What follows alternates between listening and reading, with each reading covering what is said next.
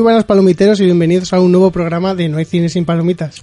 Yo soy Fernando Gil y estoy aquí con Bárbara Ramón. Hola, muy buenas, Fernando. Bueno, y hoy vamos a hablar de una película que además es una frontend de, de los Oscar, que a mí la verdad, ya lo adelanto, me ha gustado bastante, como es Spotlight, una película que luego ya profundizaremos más, pero que la verdad es que toca un tema un poco espinoso y que en su momento fue bastante, bastante polémico, podemos decir. Hmm.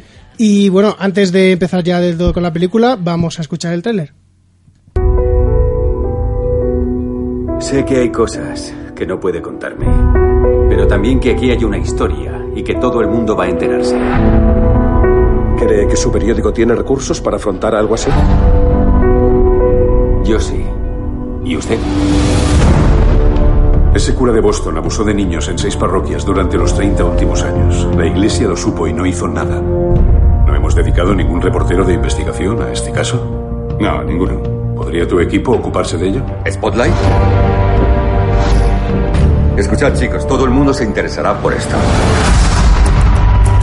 La iglesia lo combatirá con todas sus fuerzas. Solo busco información previa. No registrará esto de ningún modo ni forma. Nada. Sabemos que ha mediado en demandas contra la iglesia. No puedo hablar de eso. No hay ningún documento de esos acuerdos. No. Si eres un niño pobre de una familia pobre y un cura te presta atención, te sientes muy especial. ¿Cómo le dices que no a Dios? Spotlight, teléfono de denuncia. ¿Crees que tiene algo? Seguiré indagando. Centrémonos en la institución. Demostradme que las decisiones procedían de arriba. Intento silenciar a todo el que quiera hablar. Joder, déjeme en paz, ¿vale? El 6% cometieron actos sexuales. El 6% son 90. 90 sacerdotes. Si hubo 90 cabrones, mucha gente lo sabría. Quizá lo saben. Va a darme sus nombres y los nombres de las víctimas. ¿Me está amenazando? Yo hacía mi trabajo. Sí, usted y todos los demás. Estoy aquí porque esto me importa. Contaremos la noticia y la contaremos bien. Espero que esto quede entre nosotros hasta que nos pongamos de acuerdo. Para eso estamos aquí, para ponernos de acuerdo. Tenemos dos historias. Una sobre el clero degenerado y otra sobre un puñado de abogados que convirtieron el maltrato infantil en una pequeña industria. ¿Cuál quiere que publiquemos? Porque sacaremos una de las dos. No estoy loco. Lo controlan todo. No es solo en Boston, es en todo el país, en todo el mundo. ¡Lo sabían y dejaron que ocurriera! Podías haber sido tú, podía haber sido yo o cualquiera de nosotros.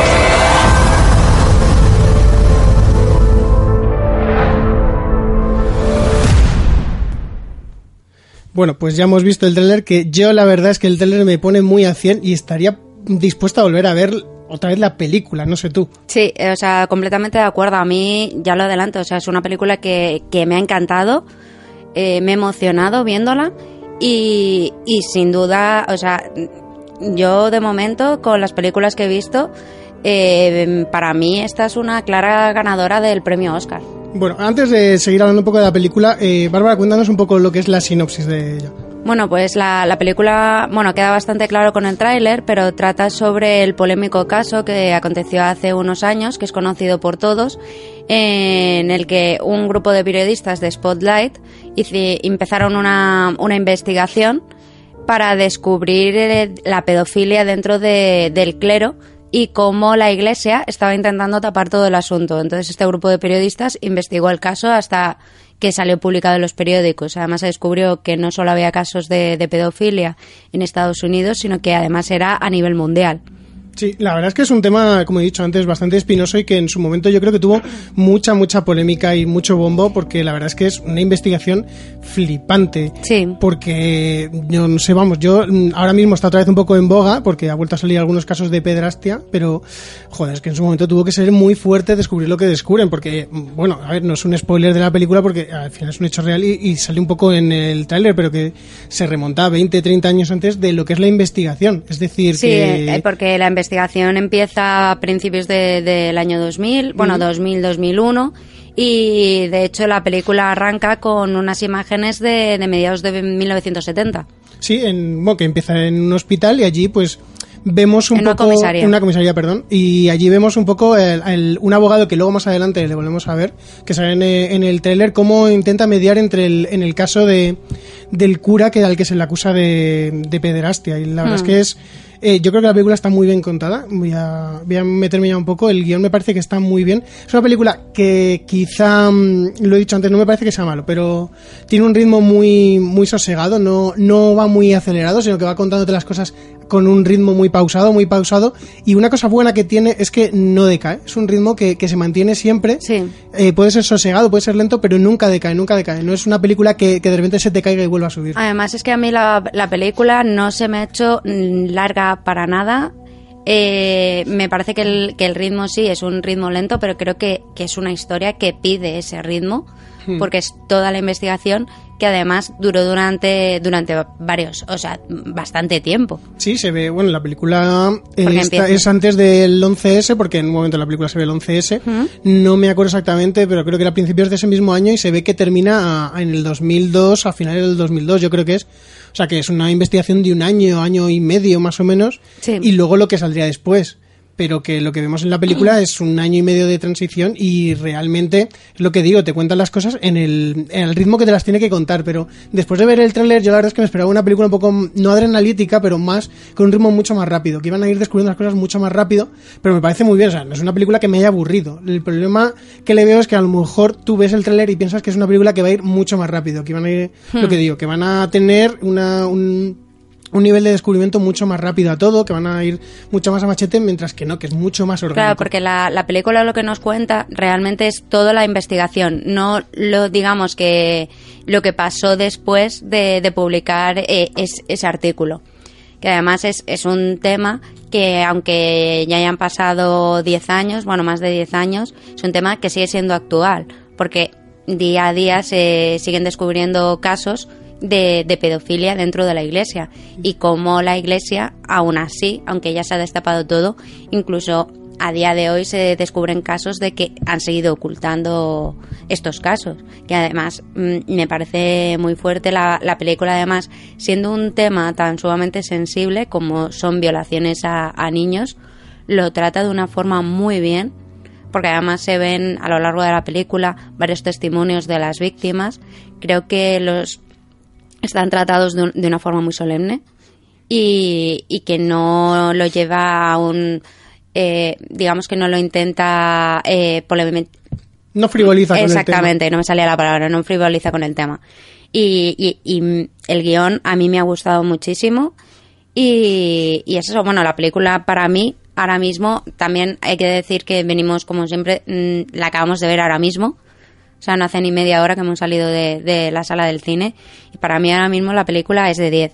Que a lo mejor es, eh, lo estoy diciendo ahí con el calentón y mañana pues digo, ah, pues no, es de 9 tal. Pero para mí ahora mismo la, la película es de 10.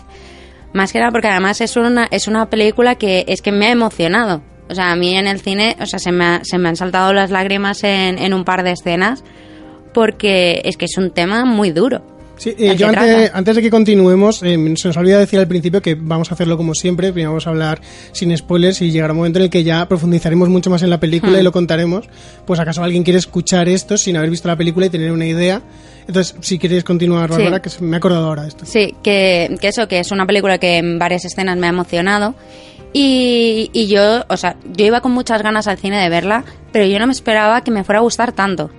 Es que, eh, bueno, a ver, yo eh, realmente esta película la considero, la consideraba antes de verla y ahora la sigo considerando como el Whiplash de, de estos Oscars. A ver, Whiplash, eh, para quien no lo sepa, a mí es una película que me encantó y que para mí realmente era la mejor película de, de los Oscars del año pasado. O sea, si hubiera ganado película, director o todas las nominaciones en las que estaba, a mí me habría sentado muy bien porque yo creo que era una película que se lo merecía de verdad.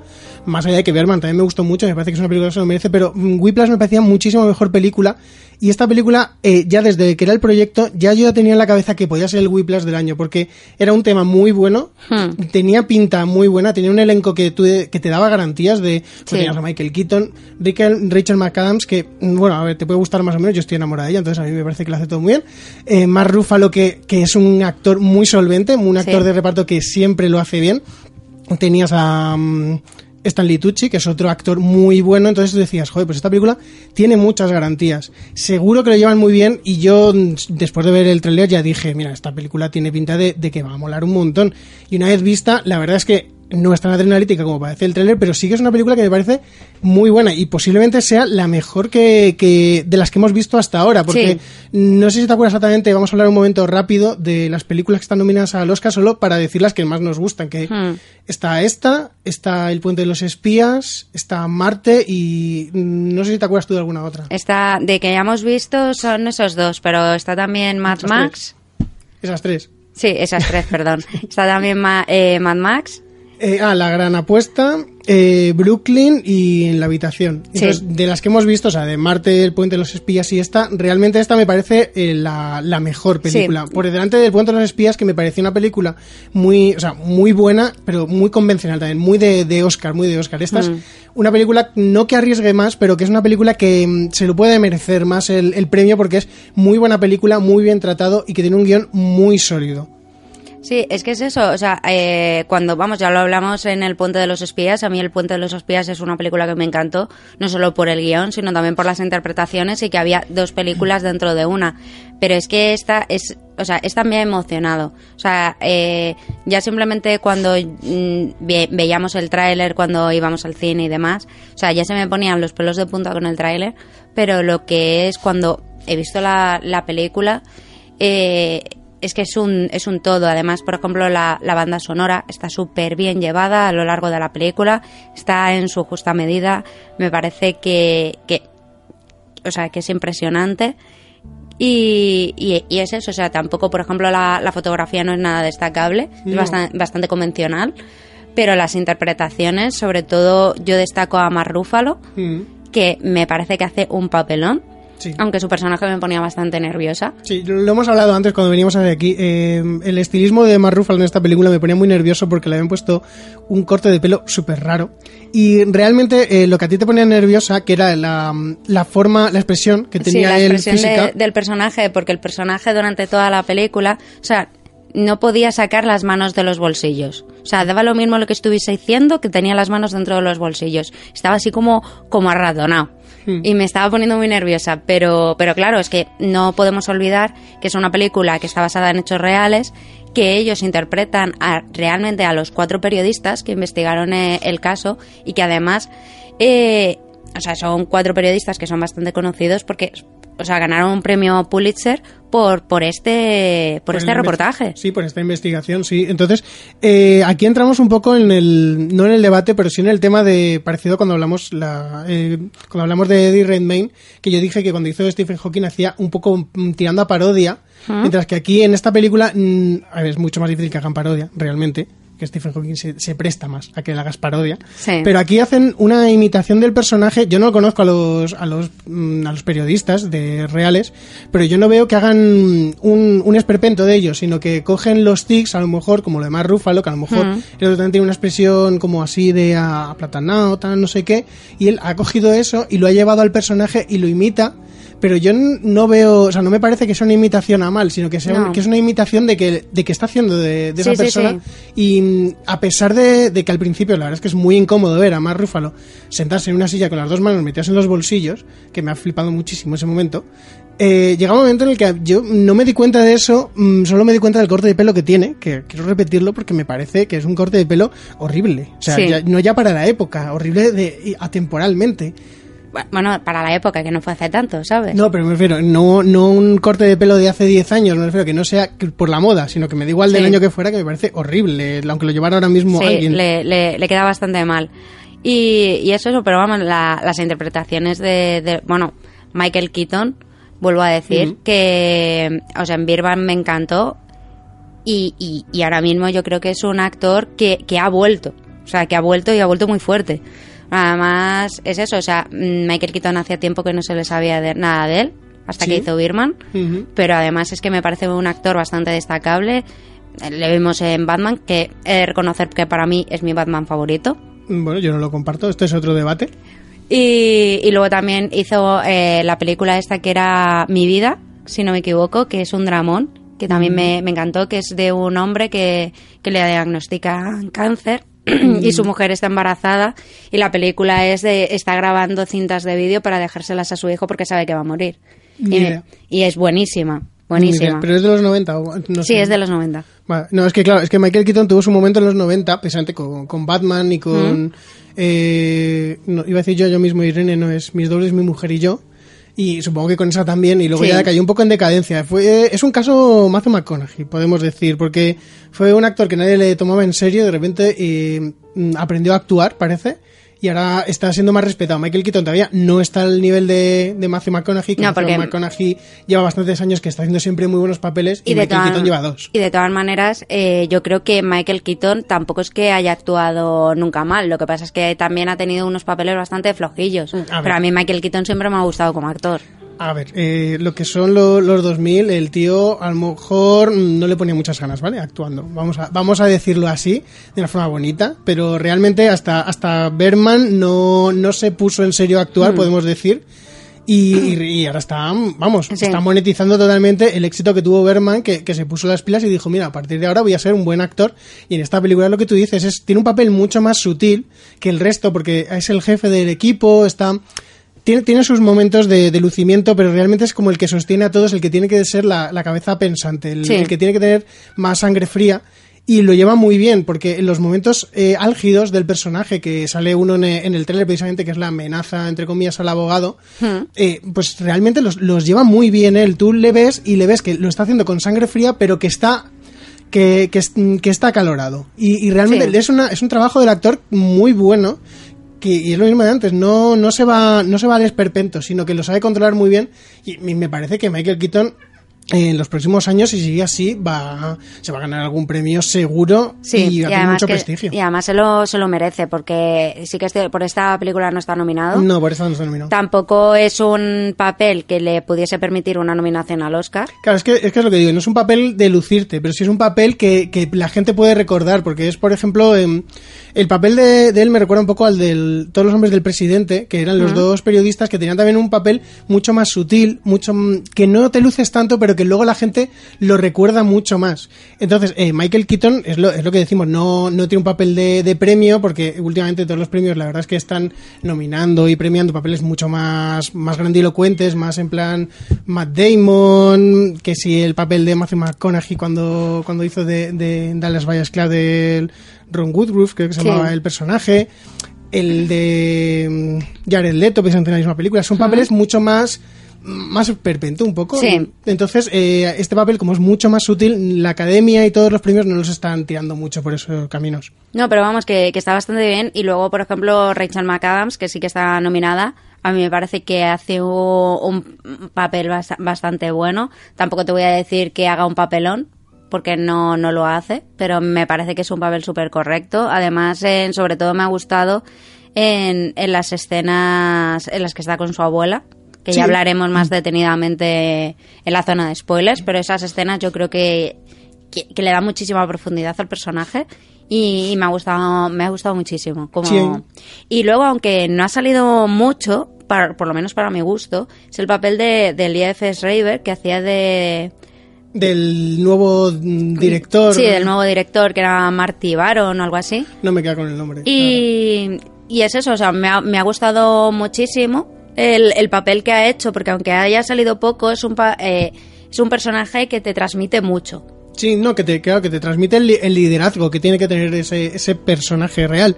Y realmente lo que es el actor es lo que tú dices, no sale mucho, pero es el típico que en las pocas escenas que sale eh, te, te justifica que, Sí. que esté en la película y que ese personaje tenga eh, más o menos profundidad, porque...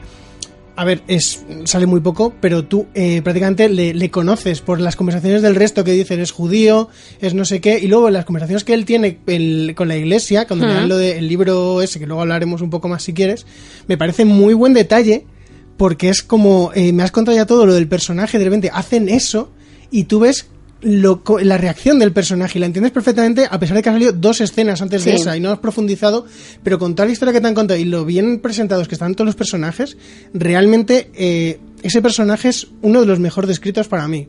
Sí, sí, está está súper bien y ya te digo, o sea, es que la interpretación de, de él me, me parece brillante. Más que nada por eso, porque es que son mm, dos, es- dos tres, cinco estren- escenas creo que es eh, en las que sale a lo largo de la película. No, o sea, al final sale un poco más, pero, Pero que lo que es la primera mitad de la película sale dos, tres escenas. que tiene fondo. además pocas frases, que tampoco es tal. Mm. Pero es que en las, en las escenas en las que está él, o sea, realmente se come la pantalla. Sí, bueno, excepto si está, por ejemplo, con, con Mark Ruffalo, porque Sí. Mark Ruffalo se come a todos, porque también tiene el papel más jugoso de la película. O sea, Richard McAdams, eh, mm, a mí me gusta mucho su actuación.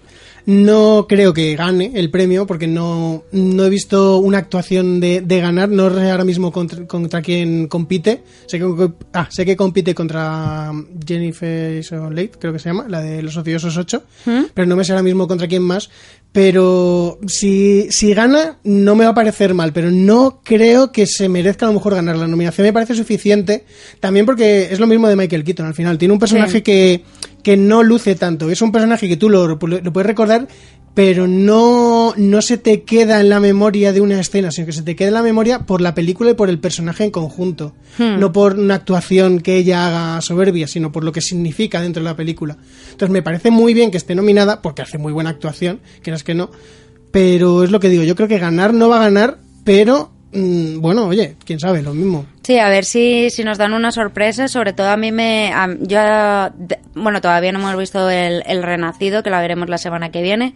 Pero eh, yo creo de momento quiero que gane Spotlight por, por lo que transmite la película. Sí, yo como película me gustaría que ganara. Eh, ya gane el director, ya gane el actor reparto, el, el guion o el montaje, que creo que son las otras nominaciones, creo que no me dejo ninguna. Yo creo que montaje no lo va a ganar, puede que gane guion, porque, Hmm. porque tiene un guion bastante sólido, es lo que he dicho antes, que no decae en el ritmo, a pesar de tener un ritmo algo, ma- o algo pausado, pero tiene un, tiene un ritmo muy, muy no monótono, sino es lo que he dicho, que se mantiene, se mantiene y que no baja. Y me parece eso un, un gran acierto, porque son dos horas y diez, creo que dura la película, y que no decaiga el ritmo es un- una hazaña increíble. Y más Sí. teniendo un tema así, en el que te puedes ir por cualquier lado. Quiero decir, puedes desvariar y meterte con un tema de, de un niño que al este, o de un cura, o que yo que sé, o el tema de la abuela, precisamente. Y el tema de la abuela, que luego lo hablaremos más, me parece que está muy bien tratado. Sí, sí, está muy bien porque además no, no te carga en la película. Claro, es un, es un no es trama ni siquiera, es que no llega a ser No. trama, es una anécdota de la película, por así decirlo, pero está muy bien estructurada. Quiero decir, mm, tú vas viendo cómo evoluciona. Luego hablaremos más porque yo quiero hablar precisamente de esa trama Sí, más además adelante. es que es eso, o sea, es lo que, lo que tú decías, el guion está muy, muy bien llevado, más que nada por eso, porque es un tema que, que es tan sumamente delicado que, por ejemplo, se podían haber centrado en la historia de una de las víctimas, pero no, o sea, te tratan el tema muy en conjunto, cosa que me parece perfecto, y, y luego aparte tampoco se centran tanto en los violadores, sino lo que es en la, en, en la jerarquía de la iglesia y sobre todo todo el, como todo el mundo realmente lo sabía, pero que lo querían callar, porque Mm. claro, es la iglesia. Y la iglesia es buena. Sí, bueno, eso luego, luego lo hablamos más, pero realmente me parece muy fuerte ese, ese detalle de la historia real de eh, cómo lo podía saber tanta gente y cómo se lo pudo callar tanta gente al final. Y, y sí, no sé, es que está tratado de una forma muy, muy correcta. Sí. Que, vamos, yo no he sido víctima, entonces no sé cómo, si una víctima lo ve, cómo se lo- le puede dar, pero realmente está, es lo que, es de una forma muy educada, ya Sí. seas víctima o no, tú lo ves y lo entiendes y te cuentan la historia sin frivolizar en exceso, porque claro, hay escenas en las que eh, pues los personajes tienen que hacer preguntas y el presidente Richard McAdams le dice, mira, necesito que me des dat- datos, o sea, necesito que me cuentes cosas. Claro, que no sea, que no sea abstracto. Claro, entonces eh, yo ahí entiendo que a lo mejor a la gente le pueda escandalizar un poco, pero está muy bien tratado No, al es final. que es eso, porque tampoco te entra muchísimo en, en detalles, deja bastante a la imaginación, cosa que me parece muy bien. Mm. Y, y es que es eso, o sea, es un tema que es que es muy, muy delicado. O sea, eh, porque es que estamos hablando que es un tema de, de pederastia. O sea, violaciones a... No estamos hablando de dos, tres, cuatro, cinco niños, sino que son millones de niños a lo largo de, de todo el mundo y a lo largo de muchi- poco, ¿eh? Dos millones tampoco. Son, son Hombre, miles. Claro, pero date cuenta que es a lo largo de muchísimos años y en muchísimos, muchísimos países. Bueno, sí, pero que- bueno, que quiero decir que a lo mejor a millones no llegan. Pero que sí, que sí, que te, te hemos entendido, que muchísimos niños. Exactamente. Entonces, sí, que... Y sobre todo también me ha gustado que no fuese, o sea, que tampoco fuese la típica película que te va a buscar la lágrima fácil. No, no, pero es que eh, los momentos lágrimas están muy bien llevados porque son el final de un camino que te han ido mostrando, pero que no te lo han, no te lo han metido ahí a machete, sino Sí. que te lo han ido mostrando poco a poco y cuando llega ese momento eh, es muy orgánico. Tú dices, Hmm. pues mira, si lloro, lloro, pero este momento no, o sea, va- sí va un poco a lágrima fácil porque usa la música y todo eso, pero no es el típico de si no lloras estás muerto por dentro, sino que es Sí. si quieres llorar, llora porque es el momento de llorar, pero tampoco te sientas mal. Quiero decir que es, es muy, es muy natural porque es un momento muy, muy sentimental. Y Sí. a mí me, me gusta mucho. Yo creo que ha quedado claro que nos ha gustado la película. Sí, sí, no- no- nos, ha gustado, nos ha gustado muchísimo la película. Y, y es que además es, es que no sé qué más decir de la película, sinceramente, sin, sin, sin destriparla. Claro, yo ya iba a terminar y te iba a decir, si querías decir unas últimas palabras solo para, para recomendar la película o algo. Pues yo lo que recomiendo, o sea, sinceramente, si no habéis visto esta, esta película, mm, no sé qué estáis haciendo, pausar el podcast, ir a ver la película y luego continuáis escuchándonos, porque es una película que merece muchísimo la pena. Es una película que además, eh, aunque no sea de grandes efectos especiales ni nada, yo creo que, verla en el cine es un plus. Y, y es una película que, o sea, que te cautiva y sobre todo que no te deja indiferente. O sea, no es la típica película de voy a pasar el rato, sino que es una película que, te deja huella. Y yo creo que, muchas veces en, el cine, o sea, ya no es solo un mero entretenimiento, sino que estamos hablando que el cine es una forma de expresión y es, y es una forma de arte. Yo creo que una película como esta es lo que nos recuerda realmente por qué se hacen películas. Hmm. Sin- pa- sin- que es para transmitir una, una idea y, y una emoción. Y yo creo que son películas como esta lo que, lo que realmente te impulsan luego a, a seguir viendo, ir, ir al cine para, para seguir viendo cine. Sí, la verdad es que est- estoy muy de acuerdo contigo. Y yo es que me estaba acordando precisamente de, de cuando hablamos de, de Steve Jobs, que yo dije que Aaron Sorkin era un tío que, que quería siempre ser el más listo de la sala. Y precisamente me he acordado de la serie de, de Newsroom, que me recordaba un poco a esta, a esta película, porque era de, de periodistas que, bueno, de Newsroom eran periodistas que eran como superhombres, que eran las mejores personas vivas, que descubrían todo y todo eso. O sea, ya se sabe cómo es Aaron Sorkin, me refiero que, que digo, tiene que ser el más listo de la sala. Y esta película es que se prestaba mucho a ello al final porque realmente lo que es la historia eh, lo te pueden poner a los periodistas de, de héroes incondicionales que no tienen ningún fallo, que son personas perfectas, pero que me parece que lo llevan muy bien, porque eh, aunque al principio te puedan parecer que son un poco perfectos, poco a poco te vas dando cuenta de que no son tan Claro, perfectos, que, que, son, tienen- que son humanos. que son humanos y, me- y están muy bien metidos. Es lo mismo que lo del guion. Están eh, esos pequeños detalles que te van mostrando de, de cómo ellos pues o se rompen o que son tienen fallos. Me parece que está muy bien metido y, y comparto contigo en que la, lo que es la película es una película, podemos decir, necesaria porque es mm, la típica que, que dignifica luego el cine. Dignifica, además, dignifica el periodismo porque hacía mucho que no teníamos una película o una serie o algo que mostrara también lo que lo, lo grande que puede ser ser periodista, lo, eh, las grandes historias que puedes llegar a contar y cómo puedes descubrirlo y al final ser un poco el héroe, precisamente haciendo el trabajo que, que supone que, Hmm. que, que amas y que te gusta. Y, y realmente esta película te demuestra el amor y lo bien que puede, lo, lo bien que te lo puedes pasar, entre comillas, ¿vale? porque no es un tema para pasártelo bien, pero lo, lo gratificante que puede ser lle- llegar a ser periodista. Y yo creo que es un poco una oda a- de amor al, al periodismo escrito, porque este tipo de, de investigaciones solo se pueden hacer en, en un medio escrito. Al final Sí. es, es una oda al- a los periódicos. Es de ese momento claramente, pero yo el, el mensaje que he visto un poco en la película es que sin el periódico escrito, sin una legión de, de periodistas que puedan perder un año al final, porque pierden un año investigando, aunque sea un tema muy interesante, pierden un año investigando un tema que es de interés global, pero si eso ahora mismo en un periódico digital no puedes hacerlo. Claro, y además es, es un año que están investigando algo para escribir un artículo. Claro, claro. Ya Porque- puede ser muy, muy largo o no, pero es un año entero para escribir eh, cuatro o cinco hojas a lo mejor. Y eso ahora mismo es lo que digo, en un periódico digital no puedes Claro. perder ni siquiera una semana en contar eso. Y me parece que es, mm, que es un- una muestra de que el, ver, el periodismo escrito claramente se está muriendo, no voy a decir que no. Pero, es algo necesario, es lo que tú Claro. dices. es- el periodismo escrito es, es algo necesario. O sea, que, que. Porque hay muchas veces que, por ejemplo, como en este caso, que estaba involucrada la policía, estaba involucrada abogados, estaban involucrados jueces, estaba involucrada muchísima gente que lo sabía y hasta que no ha llegado eh, realmente un grupo de periodistas de no, es que tenemos que destapar la verdad para que la gente lo sepa. Mm.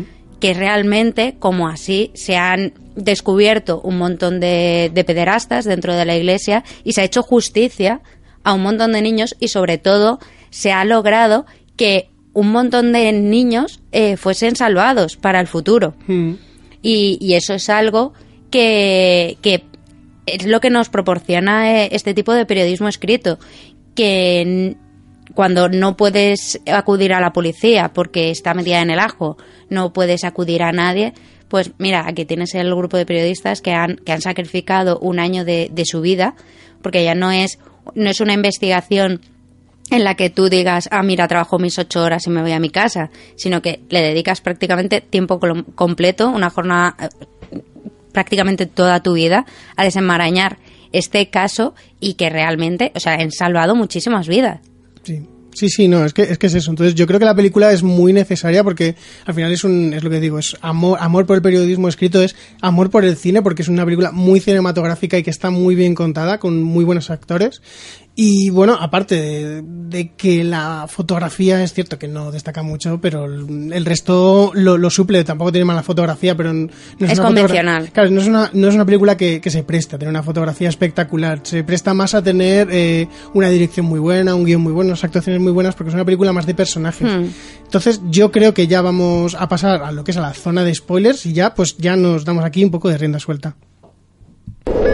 Atención, peligro. Peligro, peligro, peligro. Vas a entrar en la zona de spoilers. Zona de spoilers. A partir de este punto, este punto es responsabilidad tuya. Es responsabilidad tuya. Corred, insensatos. Bueno, eh, yo quiero decir ya lo de la abuela, porque no puedo aguantarme más. Me gusta mucho cómo está tratado todo el tema de la abuela y cómo ella, eh, Richard McAdams, poco a poco, bueno, ya lo dice, de que ha dejado de ir a la iglesia con su abuela porque no soporta ir y cómo al final le, le muestra el, el artículo a la Bueno, abuela. pero Fer, perdona que te corte, pero eh, para quien no haya visto la película y esté aquí en la zona de spoilers, o sea, cuéntanos un poco... Bueno, vale, sí. Eh, bueno, Rachel McAdams, bueno, en realidad todos viven en, en América, todos son como muy católicos, siempre muy de ir a la iglesia todas las semanas, pero resulta que la abuela de Rachel McAdams es de ir tres, cuatro veces a la semana allí a misa. Y normalmente Rachel McAdams, a pesar de que no es practicante, como ya dice en una escena de la película, acompaña a la abuela, porque es su abuela y todo el mundo tenemos abuela y hemos sido así.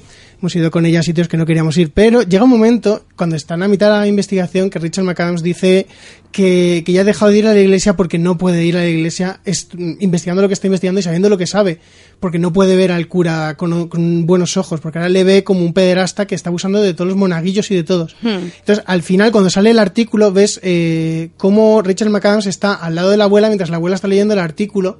Y me gusta mucho el juego que tiene de cómo ves a la abuela, que está un poco orgullosa de que de todo lo que ha descubierto, la nieta, pero al mismo tiempo está muy jodida por dentro, porque al final es su iglesia. Y, y es un mensaje que también está yo pensando durante la película, porque es eh, esta investigación y todo lo que está pasando últimamente, y al final un poco también la película eh, demoniza a la iglesia. Sí, pero también hay que decir que, que sí que es cierto que ha habido muchísimos pederastas en la iglesia. De hecho, nos dicen la- las cifras en, En la el película que es, que es un 6%. Sí. O sea, realmente no todos los curas son pederastas ni todos los miembros de la iglesia son malignos. Claro, no, yo quería llegar ahí, pero eh, la cosa es que, mm, como en todo, al final te quedas con, con la parte por el todo. O sea, tú te dicen es el 6%, pero tú ya ese 6% ya piensas que es el 99,9% y que de, de 2.000 millones hay 10 que no lo hacen. Y de todas maneras, el, el 6% es un porcentaje muy, muy alto. O sea, sí, es muy alto, pero que lo que es en, en tu cabeza, sea un 6%, sea un 5, o sea un 27, tú vas a pensar que son prácticamente todos, porque en Hmm. realidad en, lo que es en tu cabeza no entra que la iglesia haga esas cosas. Entonces, aunque sea el 6%, tú ya piensas que incluso ese, ese está dentro del 6%. Todos tienen que estar dentro del 6% y el resto, y los que estén fuera que yo nunca los vea, esos son los que son el resto. Sí, sí, es que es eso a lo que íbamos, porque además a lo largo de la, de la película ves las reacciones, cómo lo están llevando muchísimos de los personajes. Por ejemplo, Rachel McAdams con su abuela, que me- por ejemplo a mí me ha gustado mucho al principio, que creo que es el marido o el novio, eh, que le dice, ¿se lo vas a contar? Mm. y dice, aún no lo he decidido, no creo. Porque claro, o sea, contarle a su abuela lo que está investigando, o sea, es muy duro. Y luego, por ejemplo, otro de los personajes eh, se da cuenta investigando las listas de, de los curas, porque encuentran en, en, el sótano un montón de registros de dónde han estado todos los curas eh, y dónde a qué iglesias las se han ido trasladando, se da cuenta que hay un centro de recuperación para curas pedófilos, Mm. porque no lo llaman así, pero era eso, Sí, bueno, sí. a una manzana de su casa. Entonces, claro, él lo primero que hace, eh, cuando ve la dirección, va corriendo a la casa, que está al lado, se da cuenta de que sí, que está ahí, y, y le hace una foto y pone en la, en, la, en la nevera de, por favor, niños, no vayáis a esta dirección con la foto de la casa y no os acerquéis a los hombres que viven dentro de ella. Y, y lo habla con, con el personaje de, de Michael Keaton, perdón, habla con el personaje de Michael Keaton y se lo dice, dice, es que estoy, estoy en un dilema, porque yo sé que todo esto que estamos investigando es confidencial, pero es que una de las casas está a una manzana de mi casa y es que tengo vecinos con hijos. Mm. Y dice, y es que claro, o sea, me veo en la obligación de, de decírselo. Dice, esto cuando dice, no te preocupes, pronto. Pero es que claro, también te tienes que poner en la, en la piel de, de ese hombre, en plan de, es que mi vecino es un, es un cura pederasta que no lo sabe nadie, solo lo sé yo, que es un cura pederasta. Y, y mis vecinos están ahí, y, o sea, y es que hay niños jugando en, en la calle. Y, y no puedo decírselo, o sea, es una situación súper dura.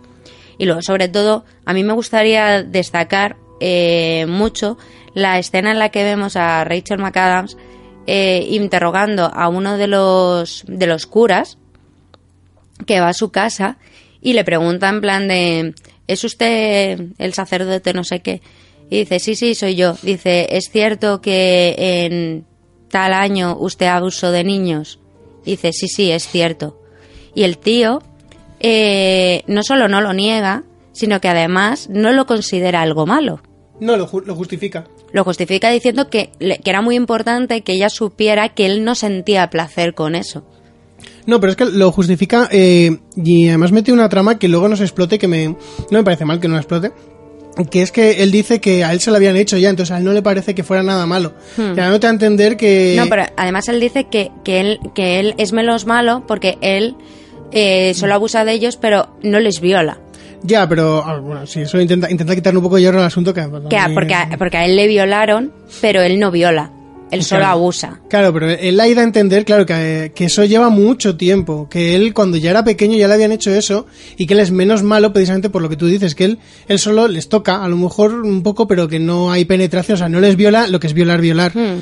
Y que él se justifica con eso, él dice que él no es tan malo por eso, y pero a mí me parece muy fuerte aún Sí, así, sí, sí. y que es una trama que podría haber dado mucho, pero si hubieran hecho esa trama, precisamente habrían entrado en la frivolidad, porque Efectivamente. habrían profundizado en un tema que realmente no tienen que profundizar porque ya lo que es el, la historia de, de los 80 a los 90, que es lo que están ellos investigando, bueno, llegan hasta los 60 en realidad, es muy potente y no necesitan investigar en qué momento y quién fue No, el, que- el que le violó a él. Claro, es lo que estábamos hablando antes, que, que una de las cosas buenas de la película es que no se centra en los personajes de, de los violadores o de las víctimas, Mm. sino que se centra en lo que es el sistema, de cómo la, la iglesia, aun sabiendo todo lo, lo que estaba pasando, en lugar de coger a un cura y meterlo en la cárcel, o por lo menos sacarlo del mercado de los curas, ¿sabes? Y cogen y le van mandando de iglesia en iglesia, y claro, el cura en cuestión, en iglesia en iglesia, pues va violando a niños nuevos. Hmm.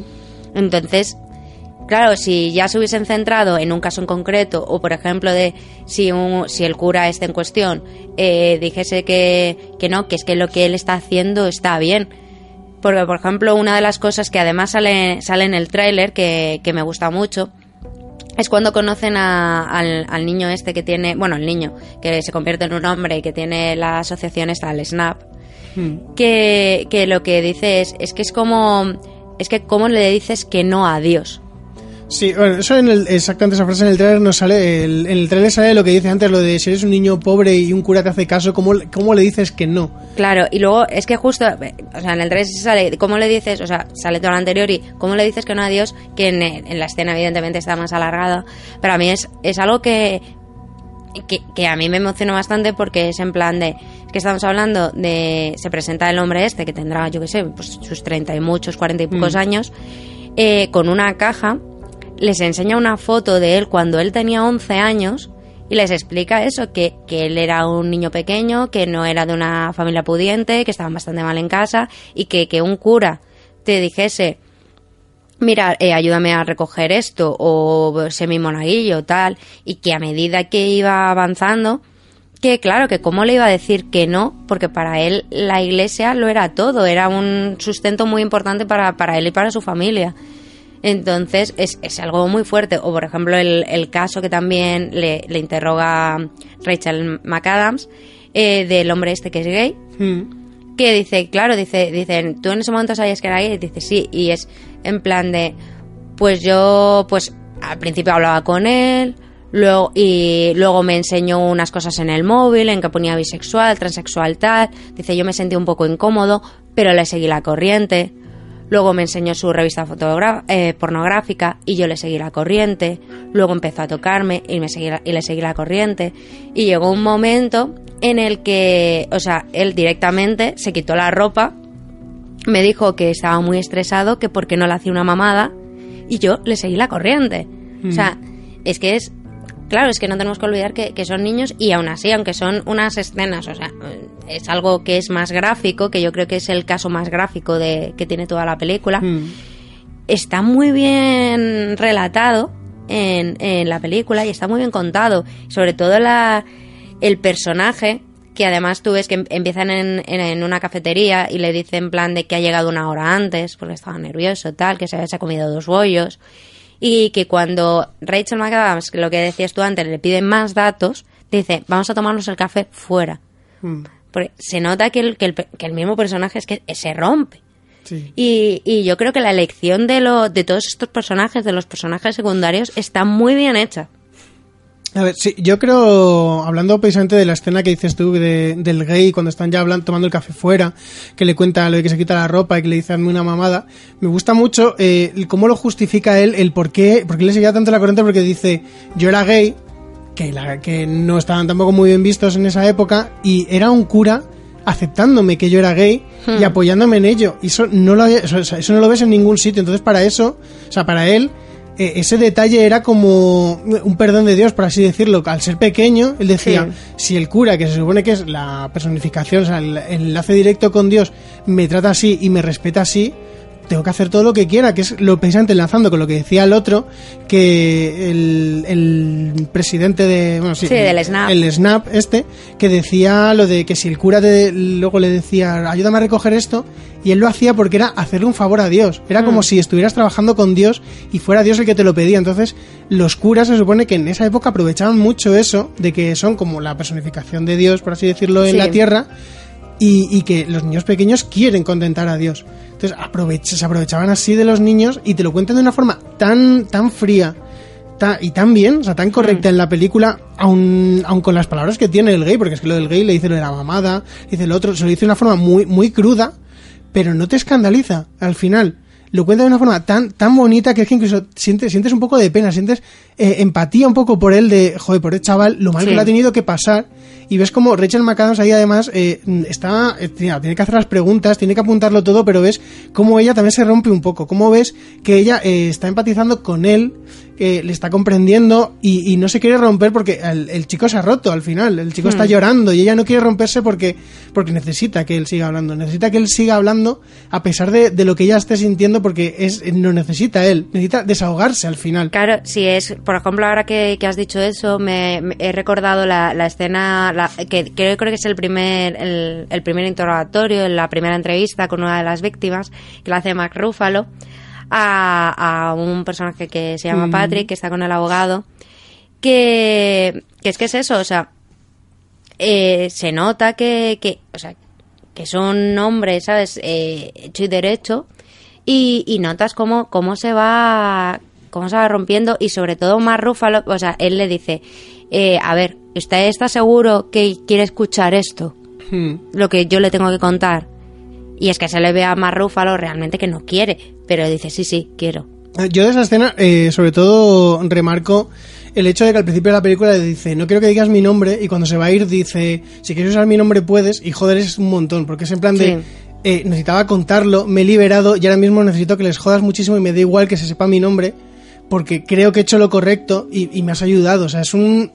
Ese personaje luego lo volvemos a ver, que además sale en el tráiler en una escena que, que es totalmente inconexa, pero que a mí me ha gustado mucho el detalle de que le saquen ahí jugando con su niña, Hmm. porque eh, al principio del además interrogatorio... se le ve con la mirada perdida. Claro, al principio del interrogatorio él dice, no, no digas mi nombre porque tengo mujer, tengo hijo y no quiero que mi hijo eh, descubra que yo he pasado por esto. En plan, siento muchísima vergüenza. Pero ves como al final, cuando se va, que está que se ha roto, que está llorando, le dice lo del nombre y yo ahí lo entendí en plan de, mira, ya me he liberado, o sea... Claro, o sea, se Hmm. han abierto en heridas viejas y todo eso, voy a estar muy jodido, pero en realidad necesitaba hablar de esto, necesitaba que alguien me escuchara y he visto que tú quieres de verdad eh, escucharme y mm, llegar al fondo de este asunto. O sea, que di si Sí. quieres mi nombre, porque si dice el nombre al final tiene mucha más credibilidad el artículo y jodeles muchísimo. Y me gusta mucho porque ese personaje luego no vuelve a salir hasta ese momento. No, y, y ya te digo, es que está, está muy bien llevado. Además, es que, por ejemplo, una de las cosas que, que, que yo desconocía, pero que, que he flipado bastante, ha sido cuando, cuando han ido Rachel McAdams y Michael Keaton a hablar con el abogado la primera vez. Y, y el abogado les ha explicado pues cómo va el tema este. Y les ha dicho que es que o sea que es bastante difícil luchar y demostrar un caso de, de violación y más contra la iglesia que lo mejor es llegar a un acuerdo. Más que nada porque la prescripción es de tres años y, y luego y que claro hay muchos casos que no salen a la luz porque prescribe rápido la mayoría de las víctimas son niños que no lo dicen y luego además que al ser una una eh, al ser la iglesia que la indemnización por, por daños solo podía ser de hasta 20 mil dólares. Sí, es que O sea, simplemente por ser la iglesia. Y yo me he quedado, o sea, pero flipando. O sea, como una violación, porque es una violación a, a un niño. O sea, primero el delito prescribe en tres años. O sea, me parece una vergüenza. Pero que luego, aparte, simplemente por el mero hecho de ser la iglesia, se te reduzca la, la indemnización, porque es que estamos hablando que es que es un hecho que, que va a marcar toda tu vida. Mm. De, lo dicen además, eh, sobre todo el, el personaje este, el que contábamos, el presidente de la SNAP, que creo que se llama Sapor o Sabino o algo así, No me acuerdo. del nombre. que, que lo dice, dice, a ver, cuando tú pasas por esto, dice, luego te queda la botella o la aguja. Y quien no pasa por la botella por la aguja se tira de un puente. Mm. Sí, no, es que la- es lo que decimos, la película es bastante, bastante cruda en palabras. Y de muy- hecho el personaje este, el que de- Sí, el decíamos de el. Patrick, eh, tenía todo el brazo lleno de pinchazos. Sí, en- sí, sí, sí, no, sí, se le ve, además es que al principio se le ve, pero hasta que Mark Ruffalo no, no lo mira, podemos decir, o sea, hasta que la cámara no enfoca de verdad eso y él lo esconde, tú a lo mejor no te habías dado cuenta, pero es un detalle muy bueno, porque eh, venía de precisamente de lo del presidente de la SNAP, que es lo que dices, de si no has pasado por la botella o por la aguja, es, es que te suicidas al final. O sea, mm, es lo que pasa con, con las víctimas de abuso, que están traumatizadas por dentro, y se ve también eh, en el amigo de Michael Keaton, Hmm. que sale también, que yo creo que solo sale en esa escena. Sí, solo sale en esa escena. Y, y ves como cuando Michael Keaton le dice lo de, bueno, que vengo a hablar de esto, el otro se le cambia la cara y, y se rompe directamente allí y le dice, mira, esto pasaba allí, no sé cómo no te enteraste. O sea, mm, mm, es como, es que eh, ahí venía precisamente lo que decíamos antes de cómo era tan Vox Populi, que hay una escena en la que a Michael Keaton eh, se lo echa en cara de, mira, lo sabíamos todos, no sé cómo tú has tardado tanto tiempo en darte cuenta. Que yo la verdad es que lo pensé también cuando estábamos viendo la película y digo, joder, la verdad es que si esto fue así es como pagarles de hostias a todos un poco porque estaba, estaba allí estaba allí. Y Hmm. en la película al final también profundizan eso, que es un detalle que me ha gustado mucho. Cuando veníamos lo hemos, te lo he dicho, eh, la forma de humanizar a, a los periodistas, porque hasta cierto momento tú les ves que a lo mejor se rompen un poco o más, pero bueno, que es el tema, pero que tú piensas que no tienen errores y de repente durante toda la película hay como un, una mini trama de de que el presidente de la SNAP mandó eh, recortes, mandó datos, no sé qué, y pasaron totalmente de su cara. Y tú durante toda la película piensas que, que es el jefe de luego Michael Keaton. que el abogado que al principio pensaba que pensabas que era, ma- que era malo, sí. que resulta que mandó 20 nombres de Mm. 20 curas a- al periódico para que desvalaran estos y, y, y tú claro durante lo que decías tú durante la película piensas que Que es, el- que es el jefe de Michael Hmm. Keaton, el hombre este de pelo blanco, que no me sale ahora mismo ni el nombre del personaje ni del actor. Y tú piensas que ese es el malo, porque siempre que lo tratan es en plan de no, lo enviamos, pero alguien lo archivó, alguien lo archivó. Y, y al final cuando descubres que es Michael Keaton, que él mismo dice, mira, yo ni siquiera me acuerdo de esto, pero lo tuve que hacer yo porque yo en esa época estaba, era el jefe, era el que decidía todo. En local, sí. Era, era el, el jefe eh, de la sección local y yo soy el que, el que al final lo silenció. Entonces, mm, por eso entiendes un poco la fijación que tenía desde el principio de la película por resolverlo, desde el momento en el que él, sobre todo, de que él descubre que mandaron recortes y que alguien los silenció. El momento tú que empiezas a sospechar del tío de pelo blanco, él ya sabe que ha sido su culpa y lo quiere arreglar. Y durante toda la película eh, no te dicen en ningún momento que sea ninguno de los dos, tú lo- en tu cabeza piensas que es otro porque no piensas que Michael Keaton Hmm. tenga imperfecciones, porque estamos tan acostumbrados a que el, el personaje protagonista no tenga imperfecciones, y cuando descubres eso me parece un gran detalle porque es, sí, mira, la cagué, pero ahora mismo quiero arreglarlo y tenemos que hacerlo bien, tenemos que joderles bien porque tenemos que descubrirlo todo y por mi culpa, eh, en vez de en el 97 o cuando fuera, se va a descubrir en el 2002. Y, y ya está, pues son cinco años que pues habrá habido un montón de abusos. Yo eh, tendré en mi conciencia esos abusos, pero hay que descubrirlo ahora y es culpa mía y me gusta mucho que tampoco hagan sangre en él. Sí. Pero cómo te muestran que el, per- que, que el personaje de Michael Keaton es humano y es como cualquier otra persona y es un, un gran valor hacia el personaje porque es que es lo que digo, yo al personaje de Michael Keaton al principio de la película, yo pensaba que le iban a poner en plan héroe americano de Hmm. imperfecto, o sea, totalmente perfecto, que, que todo el mundo le adora, pero no, resulta que él tiene fallos. No, y luego aparte, por ejemplo, el personaje de Mark Ruffalo pasa lo mismo, que, que se dice en la película que está casado, pero vive en una pocilga, se Mm. nota claramente que la deja su mujer, y la deja su mujer porque le dedica demasiadas horas al trabajo. Claro. Y, y cada mm, personaje, o sea, te lo profundizan de tal manera que tú ves, pues, lo que decía, su, su, su rasgo humano. Mm. No te lo ponen aquí como un superhéroe o, o, o ni siquiera como un supervillano a los que son malos. O sea, todos tienen sus lados buenos y sus lados malos. Y, y es impresionante que, y luego también cómo, cómo tratan el tema, precisamente hablando de esto, el tema de la iglesia, que creo que es el personaje, el, el que no sé cómo se llama el actor, pero es el que salía en CSI. Va, sí, el que le cambian la voz en la película. Sí, que, que lo dice, dice, es que date cuenta, dice que tienes que dejar esto, porque es que la iglesia ha hecho muchísimo bien. O sea, ha Sí. hecho tanto bien que es que esto realmente no es para tanto. O sea, tienes que permitir que siga haciendo el bien. Y para que la iglesia siga haciendo el bien, esto tiene que desaparecer. Y dices, es que cómo, o sea, cómo, co- o sea, es que me parece algo que es, es que es tan fuerte. Ya, pero es que la, la cosa de eso es que lo hemos visto en tantos sitios y yo me lo creo tanto que habrá gente, abogados y todo este que mm, podemos decir sin escrúpulos que su única fijación, porque les paga la iglesia y todo eso, es silenciarlo y que no lo descubra nadie, que es una, una bajeza moral, en mi opinión, muy grande. Eh, y es que en la película se ve, se ve muy bien en ese personaje que salen dos, tres escenas también, pero que la última escena, que es que si no recuerdo mal, la, la la escena que sale en el tráiler de, de la conciliación entre... No, hay otra, hay es, otra después. es justo la que te estoy diciendo Sí. yo que están en el bar. Sí, sí, sí. Eh, pues precisamente en esa escena ves toda su bajeza moral y, y- y- te flipa un montón, porque es que al final el, el personaje ese es mm, como, no sé, yo me, yo me esperaba que iba a ayudarles un poco y resulta que no, que va totalmente en contra de ellos.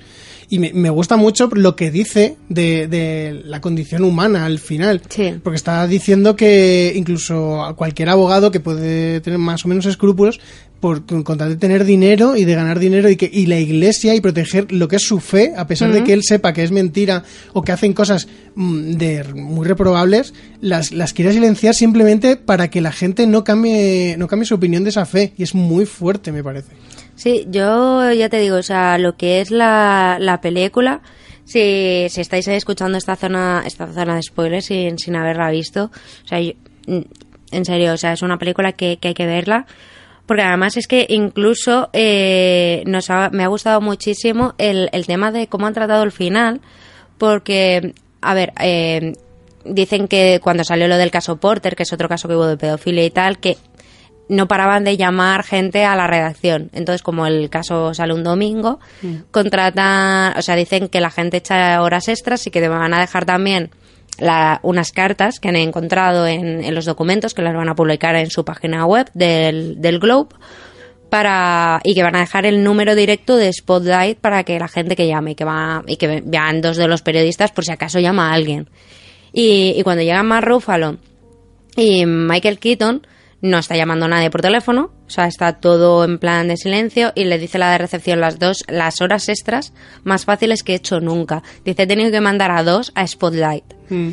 Se baja los dos corriendo y ves cómo no paran de, de sonar los teléfonos y, y se lo dice uno, uno de los periodistas, se lo dice a Michael Keaton, le dice, eh, la mayoría son víctimas Mm. que están llamando para, para contar su caso.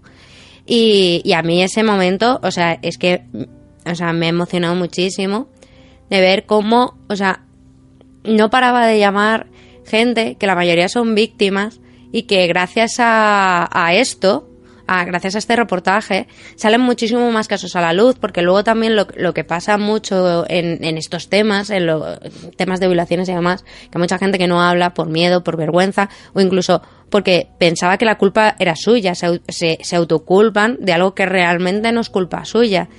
Y, y que gracias a, a este reportaje haya víctimas que han estado durante años calladas, llamen para contar su historia, para, para desvelar a nuevos pedófilos, a gente que no se sabía que lo era, porque claro, la película hablan que hay, que tienen confirmados 70, 70 curas pedófilos. Mm. Que realmente hicieron una lista de 87, pero que eran 70 confirmados. Y luego en, en las imágenes que te salen finales, o sea, te das cuenta que es que son más de mil. En, en solo en Boston. Sí. Y, y claro, o sea, es que no es mil víctimas, que son mil pedófilos que curas, que, que te quedas a cuadros y sobre todo todo lo que es lo- los títulos finales, porque la, la película termina con, con los títulos, te dicen, pues este, luego se publicaron 600 artículos más, se desvelaron casos en todo el mundo, y te dice, estas son las ciudades donde gracias a este, este artículo se desvelaron casos y salen eh, ya no solo eh, estados, porque ni siquiera salen ciudades de Estados Unidos, sino que salen ciudades de todo el mundo. Mm. De cómo algo como un reportaje de estos periodistas pudo desvelar tantísimos, tantísimos casos a lo largo de todo el mundo, incluso aquí en España. Sí, que yo no he llegado a ver el nombre de la ciudad porque Yo, yo tam- lo- yo tampoco han salido muchísimas. Y he salen visto, muy rápido. He visto Spain, pero no, no he llegado a ver la ciudad. Pero ¿qué es eso? O sea, ves Ciudad de México, ves, ves China, ves Portugal, ves Europa, o sea, ves muchísimos países de, de Europa. Y, y- y es que es impresionante eh, cómo algo así te puede repercutir. Por eso es lo que comentábamos antes. Yo creo que esta es una película que es necesaria para, para el cine y, y sobre todo porque hay muchas veces que, que sobre todo cuando, cuando eres, eres joven eh, y no- o sea, son las, las típicas películas que tú vas a verlas, te hacen motivarte por lo que es tu trabajo o por lo que será tu trabajo Mm. para llegar a decidirte. Yo creo que eso es, es una de, la- de las cosas que es la magia del cine, que es que, que tú ves algo en la pantalla y, y tú lo dices, yo, yo quiero hacer eso, yo quiero ser como ellos, y, y es lo que realmente mueve el mundo, o sea, lo que las motivaciones que, que tú ves en, en una pantalla o en, en- o en otras personas. Y por eso pienso que esta, esta película es, aunque no sé si ganará los Oscars, pero es claramente la, la gran triunfadora de, de este, de este año. Sí, yo, yo coincido contigo y además es lo que decía antes, esta película, aparte de necesaria, es que es, un, que es una oda al periodismo y, y Hmm. yo creo que por esta película eh, van a salir muchísimos periodistas, lo que tú dices de que ves una película y dices, joder, pues yo quiero hacer eso, yo quiero eh, desvelar un caso así y, y cambiar el mundo, porque este caso mm, cambia el mundo, que es lo, Sí. que, lo que decías, que salían un montón de estados, decía que el, el obispo, no sé si era el obispo, el... Lo dice en la película, el, el que no les quiere al final hablar, Sí, que, que dimite. Claro, que sale que dimite y que le llevan a, a, a Milán o a a- Roma. no, a- sí, a, a Roma, al Vaticano, a, Sí, un- a, una- a de las iglesias más importantes de, de lo que es el, el catolicismo, que es Sí. Que es en plan de mm, después de todo lo que has hecho, encima Claro. te recompensan, ¿sabes? Claro, claro, después de todo lo que se está descubriendo que has hecho y que has mm, ocultado y todo eso, te, te mandan a la, a la segunda o la que sea mejor iglesia de todo el mundo, que es como, mm, eso, eso dónde deja al Vaticano, dónde deja al Papa, porque en ese momento estaba Juan Pablo II, si no recuerdo mal, y, y cómo deja a Juan Pablo II, porque eh, Juan Pablo II es el que le ha tenido que mover allí, porque al final es un obispo, es una persona súper importante y que le está llevando a la iglesia es muy importante. Entonces, eh, habla mucho del catolicismo y, y, mm, lo que decía antes, yo creo que mm, estigmatiza el catolicismo, pero es que eh, es que es un caso que lo tiene que estigmatizar. Claro, porque es- es que es un caso real. Claro, es que es un caso real y, y aunque nos joda, mm, pasó esto. Y, y la gente que sea muy católica y que no quiera verlo, pues a ver, yo lo siento mucho, pasó esto. Y es cierto que no todos los católicos son así, pero en este caso pasó esto. Y a mí me parece muy revelador que precisamente eh, le protejan a esa persona que ha hecho tantas cosas malas. Claro, porque esto ya no, no estamos hablando que sea una película que, que trate de lo que son, de los malos que son los curas que violaron niños, sino de cómo la iglesia, que tiene tantísimo poder, ha sido capaz de comprar a policías, al gobierno, a abogados, a, a un montón de gente para que silencie algo que, que, que está mal. Y que es que aparte, es que, es que está mal siendo, o sea, dentro de la propia iglesia, o sea, siendo católico, o sea, está mal.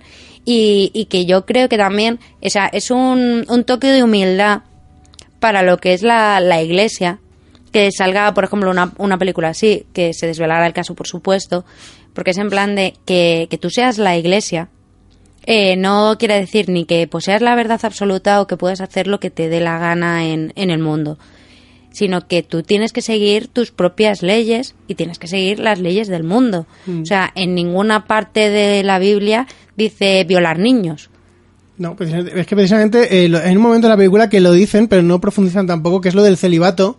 Eh, no- creo que se lo dice la fuente esta por Sí. teléfono, que le dice que tienen el voto del celibato, pero que... mm, Que solo el 50% lo cumple. Y, sí, y que hay algunos que no solo tienen relaciones, sino que prácticamente de que están casados. Se puede decir, no lo dice así, pero que tienen relaciones mm, normalmente con mujeres o con hombres o con lo que tengan. Es Hmm. decir, que el celibato se lo pasan por ahí. Por Claro, y estamos hablando que esto es la, la Iglesia Católica, porque luego aparte eh, también eh, siempre se ha dicho que, mm, bueno, los, sobre todo la, la religión católica, que es en plan de como la religión absoluta es la lo que tiene que ser, es la religión verdadera, y dejan al lado un montón de, de incluso vertientes del cristianismo, eh, que son igualmente, pues, que pueden ser igualmente válidas, como es la evangelista, la protestante y demás, pero eso no están considerados por, por lo que es el Vaticano, o sea, son Mm. como no es, no es lo bueno. No, no son nosotros. Y, y que una institución como, como la Iglesia le den en plan de, es que no puedes hacer, o sea, le den este golpe de, es que no eres Dios. Mm. O sea, porque es que realmente no eres Dios, ni es que ni siquiera eres su representación en la tierra, eh, que además lo dice en el momento de la película, que es que, que, que creo que lo dice la fuente esta también de, de por teléfono, porque es un cura que, que está casado con una monja. Sí, era, era un cura que era psicoanalista o algo de eso, que trabajó en uno de los centros de rehabilitación de curas, pero que lo dejó y que está casado con una monja. Que es que es, es muy, me parece una historia muy fuerte, la verdad. Yo, Sí. yo me he tirado toda la película esperando que saliera en algún momento porque que- quería ver cómo era ese, a qué actor habían cogido. Sí, Y, y es eso, y, y- y lo dice porque le, le pregunta a Mark Ruffalo que si sigue yendo a la iglesia y le dice que no. Y Dice, pero ¿qué pasa? ¿Que ya no crees en Dios? Dice, no, es que son dos cosas diferentes, porque la iglesia es una institución que está hecha por los hombres para los hombres. Mm, Y la religión y la fe es una cosa muy diferente. es muy personal, le dice, creo. Sí, es algo muy personal. Y, y yo creo que, que es que realmente es, es eso. O sea, para mí eso siempre ha, ha sido la, la religión. Que, bueno, yo ya lo he comentado en otros podcasts, que, que yo me crié en la, en la enseñanza católica, pero para luego te das cuenta de, este tipo de, cosas que hace la iglesia y, y- es que realmente, o sea, es como, como el personaje de Rachel McAdams, que, es que se te quitan la- la- las ganas de- de seguir apoyando a una institución así. Sí. Porque aunque solo haya sido el 6%, un 6% lo que decíamos antes, es un porcentaje muy, muy alto. Sí, es que eh, precisamente el 6% lo dicen, son 1.500, el 6% son 90 curas, solo, solo en Boston. Quiero decir, hay... mm, y además es que el 6% se lo saca el cura este, la fuente anónima de... Bueno, no es anónima, es la fuente por teléfono, el cura este que le dice, yo calculo que es un 6%. Que luego cuando descubren dicen, son 87, casi lo clava. Quiere decir que el tío está muy bien enterado. Pero que son un 6% solo en, en la ciudad de Boston, se supone. O sea, que es que se supone que se Claro. también los alrededores, pero que son 90 en una ciudad. O sea, el resto del país tenías que mm, fliparlo con el número de gente que era, porque llega un momento en la película en el que lo dicen que es mm, no es una mafia, pero que es una cosa que está en todo el país, pero que está silenciado por la iglesia. Que es que eh, es lo que decías tú, la, o sea, la iglesia católica se supone que es como la iglesia más, más grande de... O sea, es la fe más, más seguida del planeta y tiene el- tienen un poder que, que yo creo que, bueno, sí, no creo, ellos saben que tienen ese poder y precisamente lo usan para manipular a la gente. Y en esta película se ve muy bien por lo que decíamos antes, de que Michael Keaton eh, mm, al final le dicen, pero lo sabemos todo el mundo y tú no te has enterado, es decir, eh, lo ha- la iglesia lo está silenciando desde hace tantísimo tiempo. Hay casos a cascoporro que, que das una patada y te salen todos de, debajo de cada piedra y tú no te has enterado. O sea, imagínate lo bien que lo está haciendo la iglesia para que en tu propia ciudad, en la que llevas viviendo desde joven, no te hayas enterado de esos casos de 90 curas. O sea, Claro, es que es súper fuerte. Es que además tú date cuenta que, que es que estamos hablando de, de- de 90 curas en, en una ciudad, pongamos 90 curas en Madrid, imagínate, que es, eh, hay 4 millones y medio de personas, pero es que cada cura no es solo una víctima, es que son pueden ser decenas de víctimas. Claro, claro, por eso. Entonces me parece muy fuerte y muy revelador y muy bien contado lo del poder que tiene la iglesia sin decirte el poder que tiene la iglesia, así, verbalizándolo me Sí. refiero, sino mostrarte en imágenes y con conversaciones eh, cómo la iglesia ha silenciado tanto y, y los personajes que llevan allí viviendo toda su vida no se han enterado. Y es una cosa que tú dices, ¿cómo no te puedes haber enterado de lo que ha hecho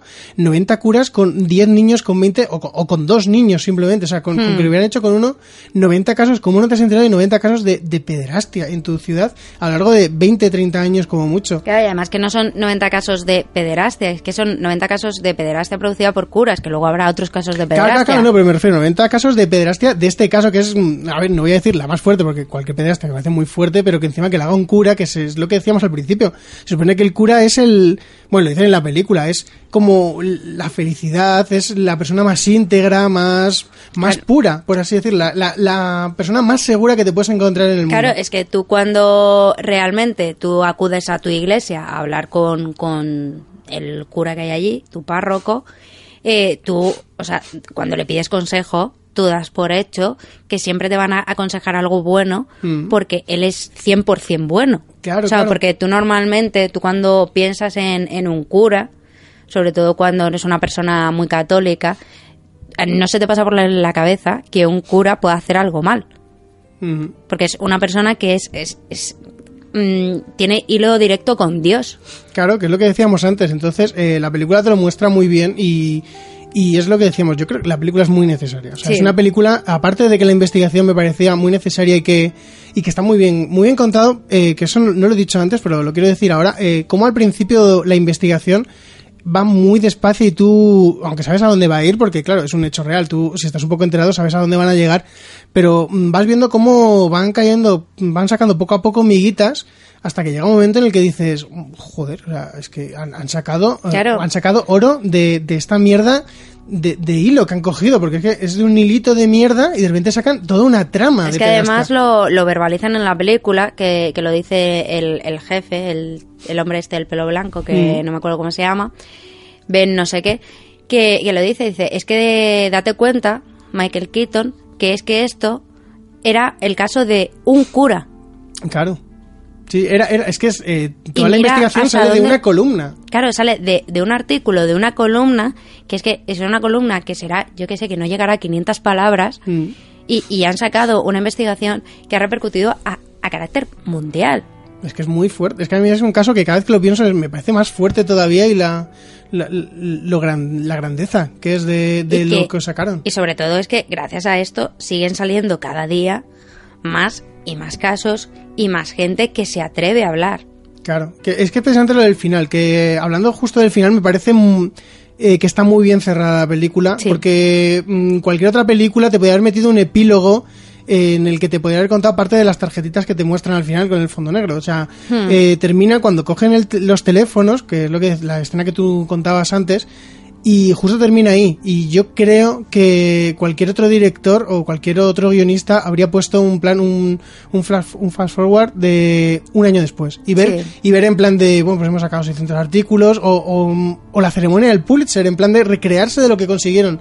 Y me habría parecido muy mal, porque la película no va de eso. La película te empieza con la historia de cuando empiezan a investigar y te acaba cuando sacan el artículo. Es decir, la película es la historia del artículo. Lo que Hmm. pasa después del artículo te lo contamos, porque tienes que saber lo que pasó después, pero no te lo voy a mostrar. Simplemente te lo voy a contar para que tú sepas que eso repercutió tanto en el mundo mm, periodístico y en el mundo en general, que pasó todo esto. Pero lo que es la película yo te quiero contar hasta que sacan el artículo y la mañana siguiente después del artículo para que veas la repercusión justo directa. Pero no te voy a enseñar lo que pasó una semana después porque no es la historia que te quiero contar. Es que yo, es, es una cosa que me parece súper loable por parte del, director, porque además creo que lo, comentamos con, con la, película, por ejemplo, de, Marte, que nos mostraban un, mm. epílogo.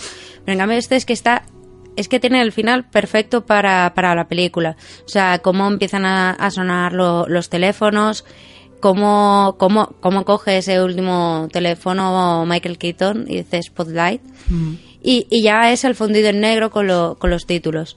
Y, y es que me parece perfecto. O sea, me parece un final perfecto porque es que realmente la película ya te ha contado todo lo que te tenía que contar eh, es un hecho real, o sea, tú como, como espectador realmente no necesitas saber nada más porque lo has leído en los periódicos.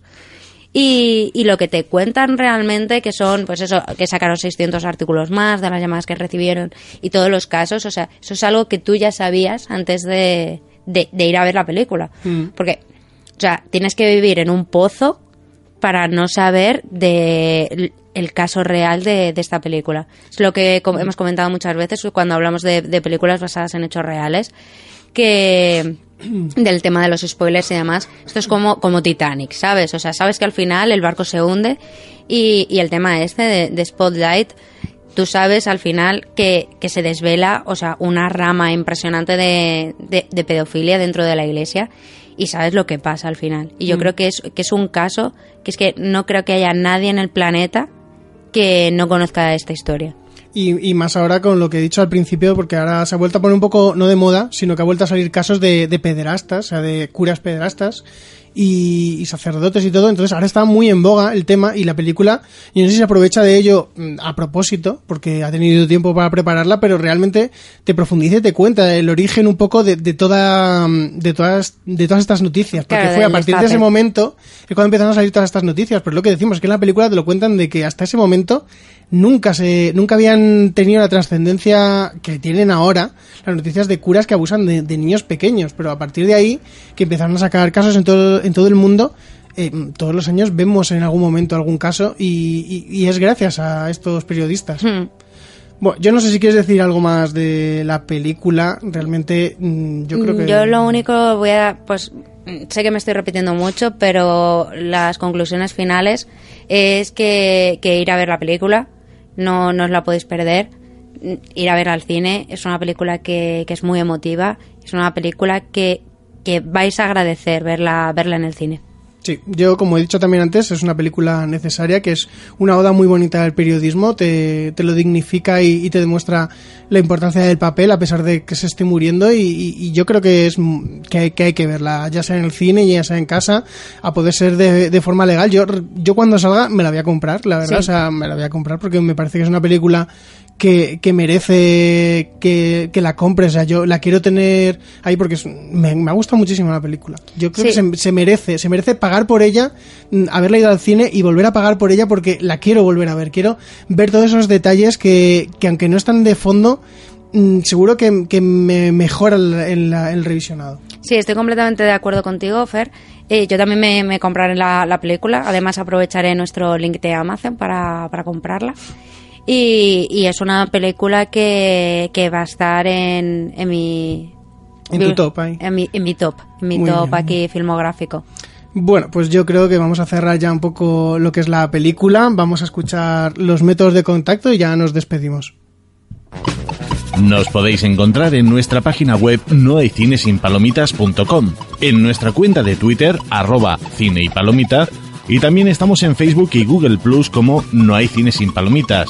Y nos podéis escuchar, aparte de nuestra página web, en iVoox y iTunes en el canal de No hay cine sin palomitas. Y si queréis enviarnos vuestras ideas, propuestas o simplemente quejas, nos podéis escribir a nohaycinesinpalomitas.gmail.com Bueno, yo antes, antes de, de decir dónde nos pueden contactar, quiero, quiero recordar que tenemos un nuevo podcast que es Deberes con Palomitas, que ya dentro de poquito sale el tercer episodio en el que hablamos de una nueva película. En el primero hablamos del Buen Hijo, en la segunda hablamos de Incendies y en esta, pues bueno, hablamos... No, bueno, que ya Claro. lo desvelamos en Incendies, que es No matarás al vecino, que es mi recomendación, Claro, película la de los ince- 80. La de Incendies era mía y, y nada, yo os invito a que lo escuchéis porque la verdad es que es un... Nos lo pasamos muy bien allí con nuestro compañero Tom, es un podcast mensual en el que justo a partir del mes que viene vamos a tener ya invitados, queríamos hacer los tres primeros nosotros y luego ya que empezaran a entrar invitados, que nos dicen una película, entonces si queréis colaborar con nosotros, que sepáis, no nos tenéis que decir ahora mismo la película, nos decís, eh, quiero colaborar con vosotros, metemos en una lista y cuando vayamos a grabar, eh, nos- vosotros, contactaremos con vosotros para grabar, nos decís la película, o sea, nos enteramos en ese momento, eh, tenemos la reacción y ya luego al mes siguiente pues ya la grabamos la película. Pero, lo que lo repito, no nos digáis la película en plan ahora en Twitter, yo quiero colaborar, esta es mi película. No, porque eh, pierde un poco la gracia. Queremos tener la sorpresa y grabar nuestra sorpresa de, ay, ¿por qué dices esta película? Oh, sí, me encanta esta película. Entonces, yo os recomiendo mucho escucharlo, yo me lo pasé muy bien grabándolo y, y así escuchéis un poco más a Tom, que a Tom le gusta que le escuchen también. Sí, eso es cierto, que, que además, aunque eh, estamos con él en Deberes con Palomitas, de vez en cuando colabora con nosotros aquí en No hay Cine. Claro. Y, y la verdad es que no- nos gusta mucho que venga aquí a, a, esta, a este humilde estudio. Sí, sí. Bueno, eh, Bárbara, ¿dónde pueden contactar contigo? Pues también podéis contactar en mi Twitter personal, que es arroba luxbardj, luxbardj, y que poco a poco me voy poniendo al día con comentarios, series, películas y, y algún otra, otro acontecimiento que, que me voy encontrando. Sí, últimamente nos estamos poniendo muy, muy al día con, con películas de cine español y también de estas de cine de Oscar porque se están acercando los premios y hay que tener una opinión. Sí, que además, bueno, que no lo hemos comentado antes, pero si estáis escuchando este programa antes de que salgan lo- los Goya, haremos un especial durante los Goya. Mm, intentaremos hacer directo a través de YouTube, pero no prometemos nada porque es, es un mundo nuevo para nosotros. Sí, tenemos que, tenemos que empezar a hacer un poco a hacer pruebas ya y está, nos está cogiendo el toro, ¿eh? Entonces, pero sí, la semana, la semana que viene, el día 6 de febrero, estaremos viendo lo- los Goya Mm. y lo estaremos comentando y subiremos, como siempre, el programa por, eh, por los medios habituales, por iVoox y por nuestra página web. Intentaremos, ya os digo, hacer el, el directo y si conseguimos que salga todo bien y que hagamos el, el directo, lo, ahora os avisaremos con tiempo para que entréis en, en, en el nuevo canal de YouTube. Ya estamos en todos los lados.